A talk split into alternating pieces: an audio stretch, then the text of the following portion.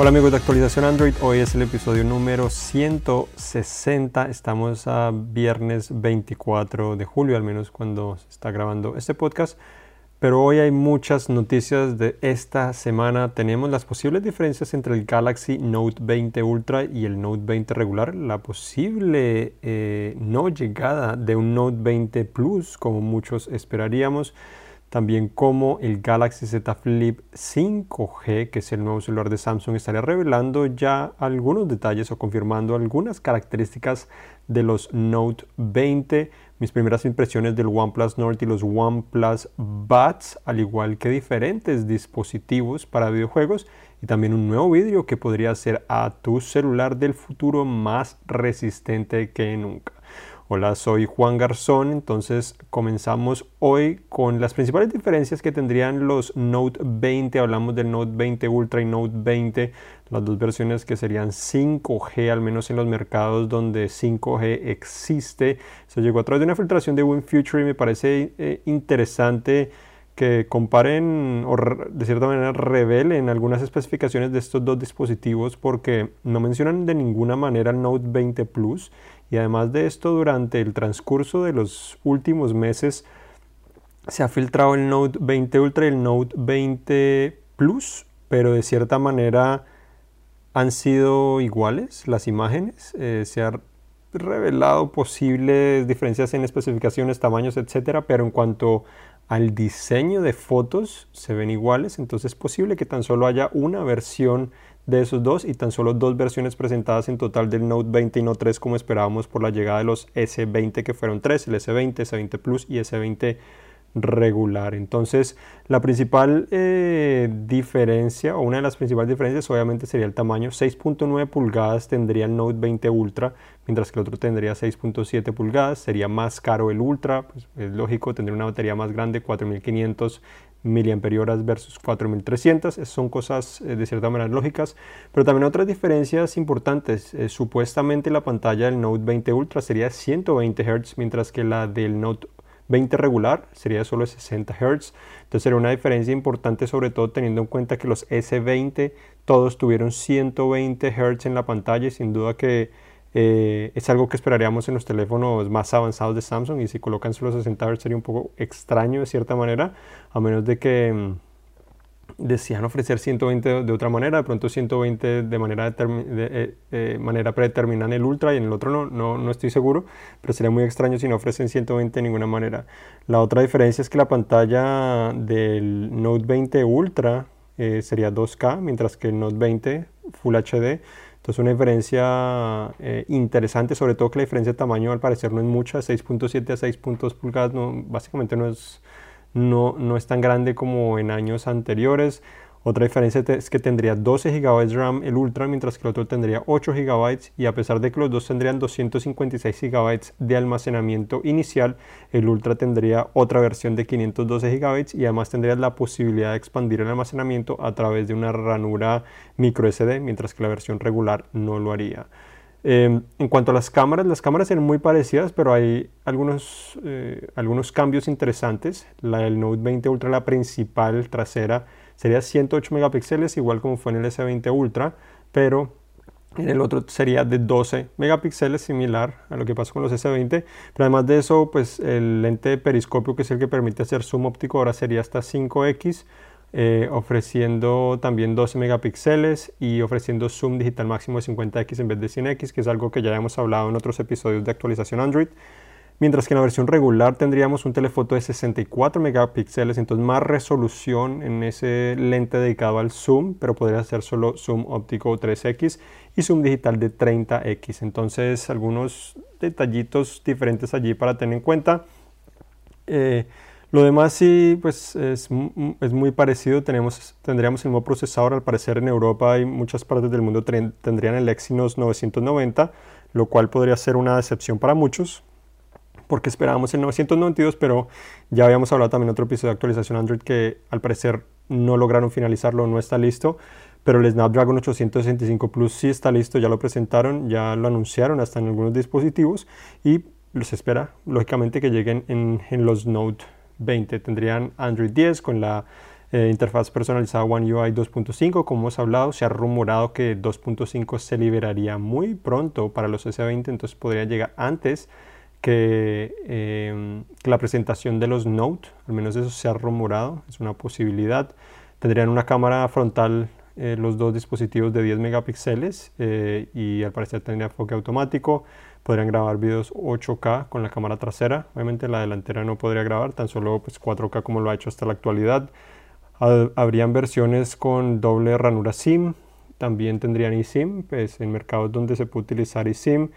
Tendrían también la novedad que hablamos en el episodio anterior, que es DeX inalámbrico, entonces podrías convertir a, estos dispositivos en computadoras de escritorio de manera más simple, manera inalámbrica, ya no necesitarías un adaptador ni un cable HDMI ni nada similar, sino simplemente lo conectarías, no sabemos exactamente cómo funcionaría, pero es probable que, que, sea principalmente con Windows, no sabría con Mac, a menos que funcione simplemente a través del software que descargas, pero obviamente pensaría Windows porque pues Samsung ha estado trabajando más y más con Microsoft para traer diferentes funciones de Windows o integrarlo más a Windows de cierta manera y tendría más sentido que fuera así. Los dos celulares también tendrían un lector de huellas en la pantalla, como esperaríamos y como hemos visto ya en, varias generaciones. Reconocimiento facial probablemente el mismo eh, básico, no el más seguro con 3D sino 2D.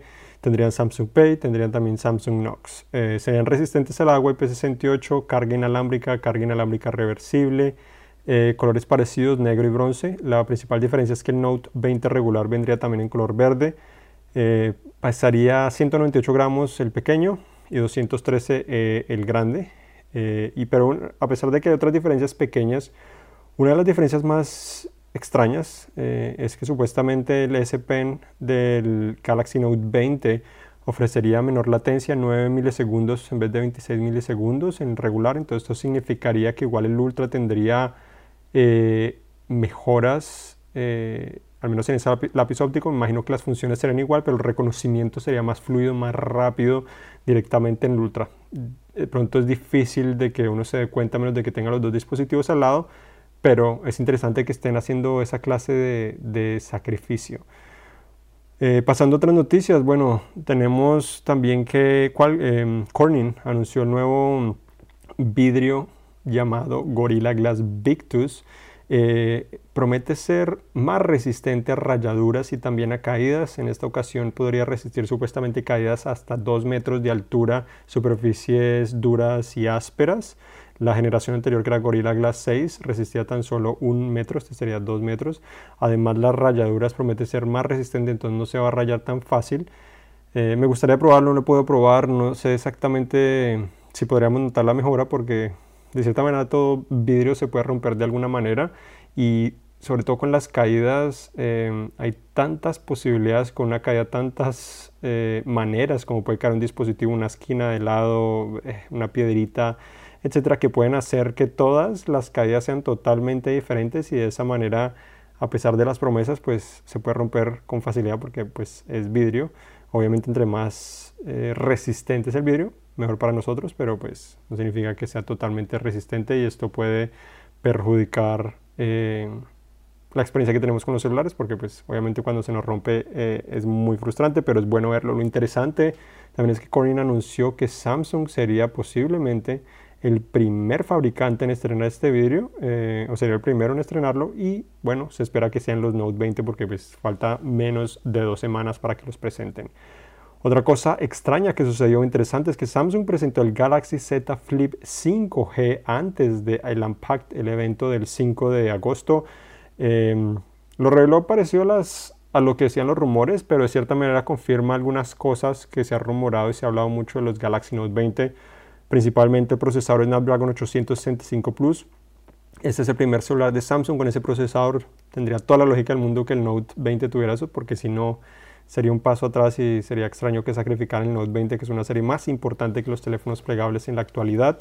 Además de esto, llegó en color bronce, ese color bronce que se filtró justamente en, en, la página de Samsung hace unas semanas, en la página de, al principio se creía Rusia, pero creo que fue Ucrania al final, final de cuentas. Entonces está confirmando esas dos características. Obviamente ya Samsung ya ha demostrado ese color cobre también la invitación para el evento, pero, pero diferente ya lanzar un dispositivo con ese color y también con ese procesador.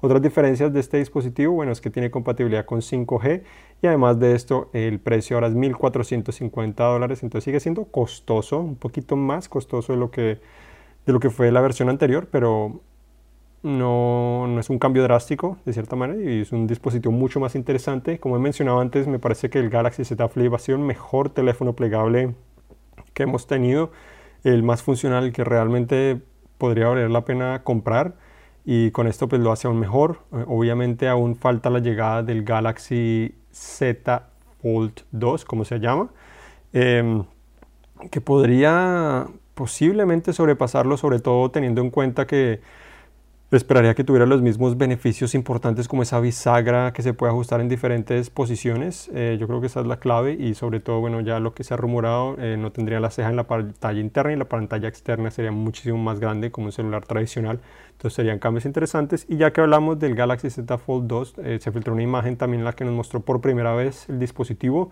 Parte trasera doblado, parece un Note, el mismo módulo de cámaras al parecer y abierto, bueno, eh, parece el Fold, pero como mencionaba, más pantalla eh, y no lo hemos visto cerrado obviamente, pero esperamos que se cierre más también como el Flip para que sea un poco más compacto. Em, otras cosas, pues se filtró que em, los Galaxy Buds Live nuevamente y el Watch 3 eh, directamente también en imágenes de ese dispositivo. Entonces eh, nos mostró en gran detalle qué podemos esperar. Ya hemos visto algunas imágenes, pero, pero bueno, y también video y cosas así. Entonces ya sabemos más o menos qué esperar de esos audífonos inalámbricos, que sin duda los quiero probar. Y ese reloj que hemos hablado también muchísimo en, en actualización Android. Otra noticia importante esta semana, OnePlus presentó el OnePlus Nord. Eh, ya lo está utilizando por más de, ya casi dos semanas, eh, posiblemente dos semanas, un par de semanas. Sí, ya creo que lo probó un par de semanas. Ya mm, no puedo darles mi análisis completo porque pues, no me permite por el acuerdo que tengo con OnePlus, pero les puedo decir mis primeras impresiones. Eh, sin duda que eh, es un teléfono muy bonito, lo tengo en realidad en mi mano acá frente de mí. Es un teléfono muy bonito, sobre todo en el color que me enviaron, que es azul agua marina. Eh, yo creo que OnePlus está haciendo un muy buen trabajo en los colores. Me gusta muchísimo también como el OnePlus 8 Pro con ese color azul son mis colores, eh, de mis colores favoritos. Eh, obviamente el Note 10 Plus, el Aurora Glow del año pasado también es increíble. Eh, aunque ese es un poco extraño porque en la vida real es un poco diferente a, cómo se ven las fotos, pero bueno, muy fotogénico, aunque es difícil, pero fotogénico. Muy bien construido el, el Nord, pantalla muy bonita, desempeño pues Snapdragon 8, 765, que es adecuado, Puedo dar más detalles al respecto, 399 euros, lo cual es cerca de 450 dólares y es un buen precio. No es el más barato, pero es un precio muy bueno, similar al iPhone S 2020 y también al Galaxy A51, em, al menos el precio sugerido. Comparado al A51 en general, pues obviamente este se ve mejor, esperaría que tuviera un mejor desempeño. Las cámaras, eh, no puedo decir mucho, pero eh, se deberían comparar al menos en cuanto a las modalidades que tiene, eh, pero bueno, más detalles sobre eso posiblemente la próxima semana. Eh, y sí las tendré análisis, pero en general me gusta mucho cómo se ve, cómo se siente en la mano. es un teléfono que, que sin duda me, me, emocionó muchísimo, me recordó mucho a lo que, a lo que inicialmente OnePlus me, me hizo sentir con el primer dispositivo, el OnePlus One, es similar a como ya había mencionado en el OnePlus 8 Pro, aunque el 8 Pro me emocionó muchísimo, me hizo recordar ese teléfono mucho, pero pues con el precio todo cambió un poco porque obviamente ese teléfono no, aunque es relativamente barato para su clase, es caro. Entonces no, no muestra el OnePlus One que mm, muchas veces costaba la mitad ah, o hasta un tercio, llegó a costar de teléfonos insignia con especificaciones similares. Em, lo otro presentado fue los OnePlus Bots, eso sí ya tenemos el análisis, eh, no hubo problemas para publicar eso ni contarles. Eh, en general ofrecen, son los primeros audífonos totalmente inalámbricos de la empresa, ofrecen buena calidad de sonido, eh, sin duda una muy buena experiencia de sonido, también calidad de llamada también es muy buena, coloridos, me enviaron el azul, agua marina también, se ven bonitos, se sienten poco baratos de cierta manera, se parecen mucho a los Pixel Buds 2, pero se sienten un poco baratos, más livianos. Eh, tienen buena duración de batería, muy, mm, o sea, mejor que los Pixel Buds, eh, lo cual es bueno y, también un poco mejor que los Galaxy Buds Plus. Eh, el precio muy atractivo, 79 dólares. Muy bueno. Lo malo, pues no se pueden cargar inalámbricamente. Como nos imaginaremos, al menos la cubierta no se puede cargar inalámbricamente. Eh, no tienen cancelación de ruido activo, tan solo tienen cancelación para llamadas para poder detectar mejor tu voz, pero no necesariamente para la experiencia de sonido de música que estás escuchando. Y sobre todo lo malo de estos audífonos es su diseño, se ven bonitos, se ven como cualquier otro, pero mantenerlos en un, en un lugar adecuado en tu oído es difícil, entonces la calidad de sonido varía mucho si te mueves o hablas y también se caen con gran facilidad. Son los audífonos que más se me han caído en realidad. Eh, es difícil tenerlos solo los oídos. Todavía los sigo utilizando porque me gustan. Eh, los seguiré utilizando por un tiempo hasta que probablemente pruebe otros. Pero los em, son uno de los más utilizados porque pues también lo estaba analizando. Pero también los Happy Plugs que hice un análisis anteriormente los utilizo mucho. Los Pixel Buds los sigo utilizando mucho. Los Galaxy Buds los sigo utilizando mucho. También estoy utilizando los de Xiaomi. También los, los dos. Eh, los Air Airphone 2 lo estoy utilizando también mucho, eh, que eso se parece mucho más a estos, pero eso se mantienen más cómodos en el oído, calidad de sonidos parecida al parecer eh, y también calidad de llamada. Eh, y bueno, también tengo los Sony, los Mark III, que son los inalámbricos y los no inalámbricos, los utilizo de diferentes maneras, entonces muchísimos audífonos, diferentes propósitos, diferentes dispositivos con los que utilizo eh, porque pues tengo la, la, fortuna de poder probar todos estos audífonos y sacarle provecho. De los que considero que son la primera opción para la mayoría, sigo creyendo que los Galaxy Buds Plus deberían ser la primera opción para la mayoría y después de eso pues ya hay otros que se pueden hacer sacrificios para obtenerlos más baratos o pagar más para obtener una mejor experiencia. Eh, otra cosa que se me olvidó mencionar de, bueno, la pantalla ya mencioné del OnePlus Nord, de cierta manera. Eh, la pantalla es de 90 Hz, pero es variable. Variable no es que tú la puedes cambiar, sino que variable es que dependiendo de la aplicación que utilizas es 90 Hz o es 60 Hz. Entonces, para mí esa no es la mejor experiencia, prefiero lo de los Galaxy S20 que siempre la puedes forzar a 120 Hz. Hay esta manera de colocarlas en 90 Hz eh, a través de un hack, eh, porque si utilizas una aplicación, por ejemplo, navegador, si no utilizas Chrome por alguna razón, eh, generalmente vas a tenerlo a 60 Hz y navegar es una de las cosas que más hacemos. Entonces no funciona necesariamente con todas las aplicaciones, pero bueno, es algo bueno de ver al menos en ese, eh, en ese rango de precio. Otras noticias eh, interesantes tenemos, Motorola reveló el precio, bueno ya lo había dicho, pero ahora reveló un precio nuevo, de cierta manera, para el Motorola Edge. Eh, llegará a Estados Unidos, está en preventa, 31 de julio estará disponible, rebajado 100 dólares, entonces 499 dólares, muy atractivo Motorola Edge, buen dispositivo. Aquí también lo recibí, lo he estado probando un poco, mientras también pruebo otro dispositivo que van a anunciar muy pronto que no les puedo decir eh, al respecto.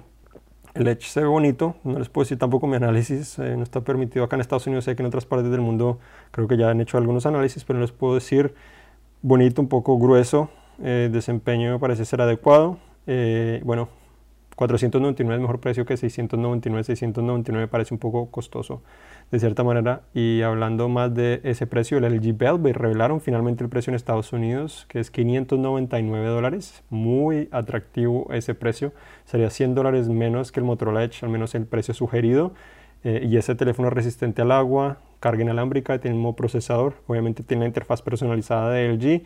Eh, bueno, las cámaras no las he comparado, entonces no puedo decirles eso. El Motorola Edge eh, también tiene conector de audífonos tradicional. Ninguno de los dos tiene realmente un quad DAC como los que LG integraba anteriormente en sus otros dispositivos, pero, pero bueno, son dispositivos muy comparables, igual comparables con el OnePlus Nord, pero obviamente el Nord es el más barato eh, de estos tres y ese Nord no llega a Estados Unidos ni Latinoamérica eh, por el momento. Además se ha rumorado LG estaría lanzando unas gafas de realidad aumentada supuestamente muy livianas en 2021, no sabemos cuáles serían las funciones, pero eso es lo que se ha dicho.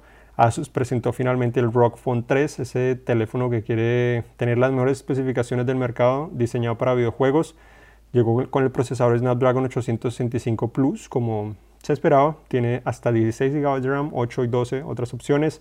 Pantalla 6.59 pulgadas con una tasa de actualización de no 120, sino 144 Hz, lo cual va un poco más allá de lo que estamos acostumbrados en, muchos teléfonos. Eh, de alta gama, ya no son los primeros, no es el primer teléfono en hacer esto, ya habían presentado uno con esa característica, em, pero es bueno ver. Eh, una cosa bastante sobresaliente además de este teléfono es que tendría una batería de 6000 mAh. Eh, quizás la más grande que yo he escuchado en un celular. Yo creo que sobre, ofrecería gran confiabilidad, pero también debe ser este teléfono muy, pero muy, muy grande. Parte trasera, tres cámaras, 64 megapíxeles, 13 una gran angular y 5 una macro. Eh, y bueno, trae un montón también de, o traería un montón de mm, accesorios que permitirían hasta conectar supuestamente controles de PlayStation, Stadia y Xbox. Entonces, parece ser un teléfono bastante interesante, sobre todo para los que les interesan los videojuegos o no les importa tener un teléfono ya más grande de lo que es considerado grande en la actualidad. A mí me gustan los, los teléfonos grandes, pero ya sentí en el último año que estoy en el límite ya más, ya más grandes, ya me están haciendo molestar las manos de cierta manera, más difícil de controlar, me da pereza, pesados, eh, etcétera. Entonces, eh, por ejemplo, el S20 Ultra me parece ya muy grande porque también es grueso y pesado. El OnePlus 8 Pro está en el límite eh, y bueno, ahí yo creo que hay otros que son ya más pequeños que esos y bueno, otros que son muy parecidos. Lenovo también presentó su teléfono para videojuegos, el Legion Phone Duel, un mismo procesador 865 Plus, hasta 16 GB de RAM, 512 GB de almacenamiento, pantalla 6.6 pulgadas, 144 Hz también. Entonces ya competencia directa. Interesante es que la cámara frontal es de 20 megapíxeles y es mecánica.